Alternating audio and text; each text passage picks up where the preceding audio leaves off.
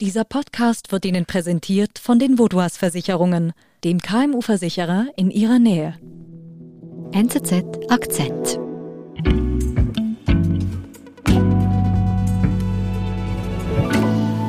Jetzt du. Und darf ich noch zeigen. ja, es ist wirklich einfach ein bisschen schwierig zu verstehen. Ja, das verstehe ich. Ja. Aline, mit wem hast du da gesprochen? Ich habe mit Cornelia Wittmer gesprochen, die eigentlich anders heißt. Okay, warum hast du sie getroffen? Ich habe sie getroffen, weil ich an einer Recherche war über Traumatherapie und Erinnerung. Und Cornelia Wittmer hat eine Tochter, die behauptet, sie sei in einem satanistischen Ritual missbraucht worden. Und sie meint, dass sie sich daran erinnert. Plötzliche Erinnerungen an traumatische Erlebnisse, die Jahre zurückliegen. Wie sicher kann man sein, dass solche Erinnerungen stimmen? Das hat sich Aline Wanner bei ihrer Recherche gefragt. Wo, wo so Wie alt ist sie denn jetzt? Jetzt wird sie 24. Ja. Ja. Also Cornelias Tochter sagt, sie sei Opfer von Missbrauch bei satanistischen Ritualen geworden. Lässt sich da festmachen, wo das Ganze angefangen hat? Und dann ist sie dort. dann ist Ja, die Mutter sagt, der Bruch habe begonnen im August 2015. Damals haben die Eltern ihre Tochter in ein Internat in der Ostschweiz gebracht, als sie 17-jährig war. Und da hat sie sich dann zunehmend entfremdet. Sie hat offenbar Alkohol getrunken, sie hat sich nicht mehr so auf die Schule konzentriert. Es ging ihr schlechter und irgendwann ließ sie sich in eine psychiatrische Klinik einweisen. Okay. Es hat wirklich, ist auch schnell gegangen, es hat auch schnell gekippt. Und diese Geschichte der Entfremdung ging dann weiter. Sie wollte nicht mehr nach Hause kommen. Eine Psychiaterin hat das offenbar auch empfohlen, dass sie den Kontakt zu den Eltern abbrechen soll. Und in den Weihnachtsferien wollte die Tochter im Internat bleiben. Dann gingen die Eltern dahin, weil sie sich sorgten und trafen ihre Tochter da an, wie die Mutter sagte, recht verwahrlost. Überall lag Essen rum. Und sie haben sich dann an die kantonalen psychiatrischen Dienste gewandt. Und an diesem Tag dann nahm die Geschichte eigentlich eine neue Wende. Okay, was ist da geschehen? Ja, da haben die Eltern dann zum ersten Mal gehört, dass die Tochter dem Vater vorwirft, er solle sie missbraucht haben als Kind. Oder haben wir dann gehört, dass sie so etwas in die Richtung erzählt, dass sie missbraucht worden sind vom Vater. Also hier kommt der Vorwurf von sexuellem Missbrauch gegen den Vater aus dem Nichts für die Mutter. Ja, genau. Und was hat Cornelia zu diesen Vorwürfen gesagt? Ja, Cornelia war schockiert und sie sagte mir auch, sie habe sich so etwas nicht vorstellen können, weil sie sei immer zu Hause gewesen, habe ihre Kinder, die Tochter hat noch zwei Brüder, immer betreut, sei am Abend immer da gewesen. Sie konnte sich nicht vorstellen, wann so etwas passiert sein soll. Ich war ja 100% Mami. gewesen. Und ich bin wirklich, also auch als sie klein waren, ich bin rund um die Uhr herum.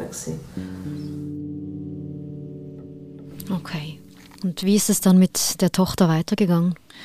Ja, diese Geschichte der Entfremdung ging eigentlich so weiter. Die Tochter ähm, wurde auch immer wieder mal stationär behandelt in der Psychiatrie. Im Sommer 2016 in der Klinik Littenheid im Thurgau. Okay, und dann? Ja, und ein paar Monate später hat die Tochter dann Anzeige erstattet gegen den Vater. Wegen sexuellen Missbrauchs. Ja. Und die Tochter hat dann später auch ihre beiden Brüder und auch die Mutter beschuldigt, sie missbraucht zu haben. Okay. Und im Zuge dieser Ermittlungen oder im Rahmen dieses Strafverfahrens, das dann gestartet hat wegen der Anzeige, kamen dann auch E-Mails in Erscheinung. Für E-Mails? Das sind E-Mails, die die Tochter an einen Therapeuten geschickt hat, im Rahmen einer Therapie, die sie gemacht hat. Okay, und was stand in diesen E-Mails? In diesen E-Mails spricht sie über diese satanistischen Rituale, die sie erlebt haben will. Ja, ich kann da vielleicht kurz etwas vorlesen.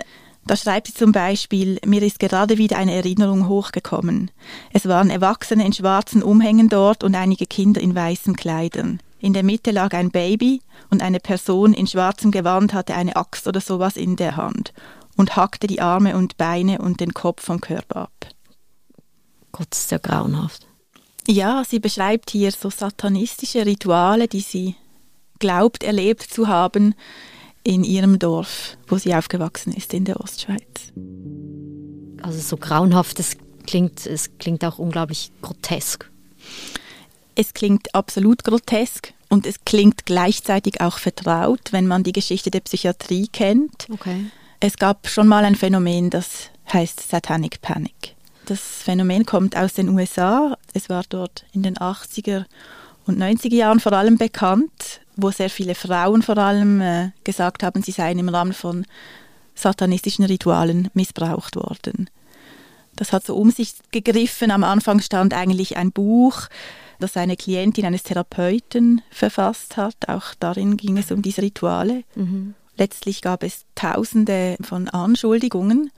Es gab auch Verfahren, aber es konnte keines dieser Rituale nachgewiesen werden. Okay, und das kommt also auch in der Schweiz öfters vor, dass Opfer sagen, sie seien in satanistischen Ritualen sexuell missbraucht worden. Das kommt offenbar in der Schweiz auch öfters vor.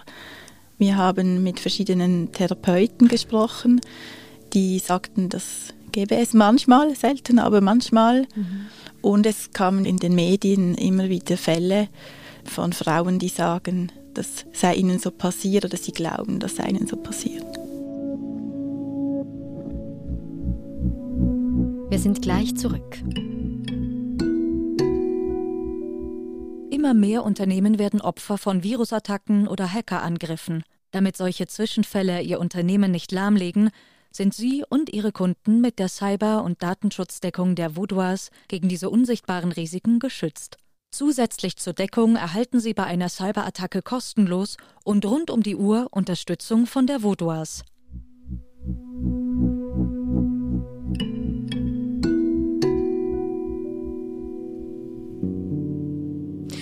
Wie ist es dann mit Cornelia und ihrer Familie, ihrer Tochter weitergegangen? Die Tochter, die den Vater dann angeklagt hat. Man hat dann ermittelt und schließlich diese Ermittlungen eingestellt weil die Staatsanwaltschaft zum Schluss kam, die Tochter habe immer wieder von Erinnerungslücken gesprochen, es habe keine objektivierbaren Ermittlungsansätze gegeben, sie habe eine Tendenz zu Fantasiebildern und diese Tendenz bestätigte dann auch noch ein unabhängiger forensischer Gutachter. Also da sind Expertengutachter zum Schluss gekommen, das, was sich die Tochter erinnert, ist falsch. Nein, sie sind nicht zum Schluss gekommen, das sei falsch, weil die Justiz ja anders funktioniert. Sie sind einfach zum Schluss gekommen, es gibt keine Indizien, die dafür sprechen, dass das, was sie sagt, wahr sei.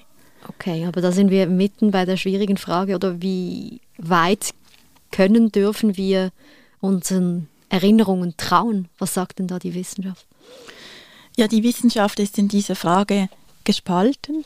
Auf der einen Seite gibt es Therapeuten, die glauben primär ihren Opfern und die denken auch, dass es möglich ist, dass die sich Jahrzehnte, nachdem sie ein Trauma womöglich erlebt haben und es vergessen hatten in der Zwischenzeit, dass sie sich danach wieder ganz detailliert daran erinnern. Mhm. Und auf der anderen Seite sind Gedächtnisforscher, die diese wiedererlangten Erinnerungen anzweifeln. Sie glauben, dass es viele Klientinnen gibt, die eigentlich falsche Erinnerungen haben. Falsche Erinnerungen, was ist damit gemeint, genau? Damit ist gemeint, dass sie sich zum Beispiel an ein Ereignis erinnern, wie diesen satanistischen Missbrauch, den es nie gab. Und wie erklären die sich, dass diese falschen Erinnerungen plötzlich da sind? Ja, dafür gibt es eigentlich verschiedene Ansätze. Einer davon sind suggestiv oder ist Suggestivfragen. Dabei geht es darum, dass Therapeuten zum Beispiel Fragen stellen und damit eigentlich insinuieren, dass die Person etwas erlebt habe. Also zum Beispiel, bist du nicht missbraucht worden? Genau. Könnte es nicht sein, dass du im Garten deiner Eltern Babys gesehen hast? Und das kommt vor in der Therapie? Das soll vorkommen, wobei man auch sagen muss, dass sich die Therapeuten heute diesbezüglich geläutert geben. Also mhm. sie distanzieren sich eigentlich von dieser Form der suggestiven Fragen. Mhm. Es gibt allerdings auch andere Wege, auf denen falsche Erinnerungen ins Gedächtnis kommen können. Zum Beispiel, wenn sich Patientinnen selbst im Internet informieren. Da stoßen manche dann auf diese Diagnose der dissoziativen Identitätsstörung und in diesem Zusammenhang dann oft eben auch auf Opfer, die erzählen, dass sie in Ritualen missbraucht worden seien. Mhm. Und wenn man psychologisch angeschlagen ist, dann vielleicht ja auch nach Erklärungen sucht, oder warum es mir jetzt nicht gut geht. Genau, ich denke, das ist ein sehr wichtiger Aspekt. Also wir sprechen hier von sehr vulnerablen Personen. Viele von ihnen kommen ja nicht in eine Therapie, weil sie sich besonders gut fühlen, mhm. sondern weil es ihnen schlecht geht, weil sie eine psychische Erkrankung haben, deren Ursache man vielleicht nicht so genau feststellen kann. Mhm. Aber sie suchen nach einem Grund für ihr Leid und sind deshalb oft auch besonders empfänglich für eine Erklärung. Und auch für eine False Memory dann. Genau.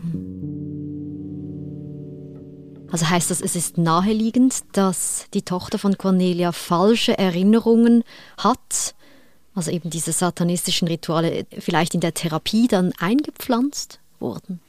Das ist möglich, wobei man da schon ein bisschen vorsichtig sein muss.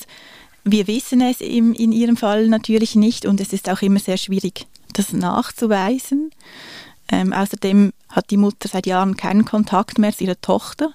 Aber es ist auch nicht auszuschließen. Also es könnte sein. Und es ist eben auch möglich, dass es viele andere Fälle gibt, in denen solche Erinnerungen eingepflanzt wurden oder in denen zumindest die Therapeuten gesagt haben, ihren Patientinnen, das sei möglich. Mhm. Und das ist natürlich hochproblematisch. Und eingepflanzt, das klingt aber so, so absichtlich böse.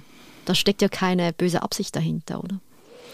Ich denke auch, bei vielen Therapeuten steckt tatsächlich nicht unbedingt eine böse Absicht dahinter. Aber so was wir in unseren Recherchen entdeckt haben, schon ein einfach problematischer Umgang äh, mit diesen Erinnerungen und dass eben die Therapeuten manchmal selbst an Dinge glauben, die einfach völlig unplausibel sind und für die es überhaupt keine Belege gibt. Du kannst ja nicht sagen, wenn ich jetzt sagen könnte, meiner Tochter geht es gut. Sie hat jetzt einfach keinen Kontakt mehr mit uns. Und wie geht es denn Cornelia und ihrer Tochter heute?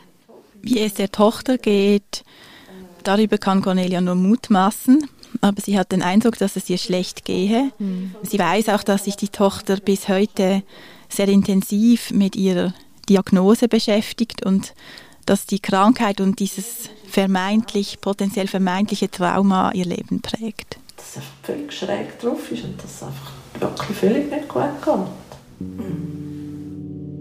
Und die Mutter? Ich hatte auch den Eindruck, dass es der Mutter nicht besonders gut geht damit. Ich habe sie auch gefragt und sie hat gesagt, ja, sie findet damit irgendwie einen Umgang. Aber ich denke, ich habe auch eine Familie gesehen, die sehr zerrüttet ist und, und sehr stark unter dieser Situation leidet und die ihre Tochter verloren hat.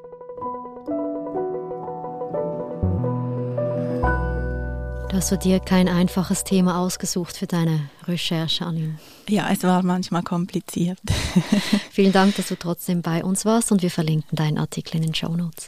Danke für die Einladung und bis bald.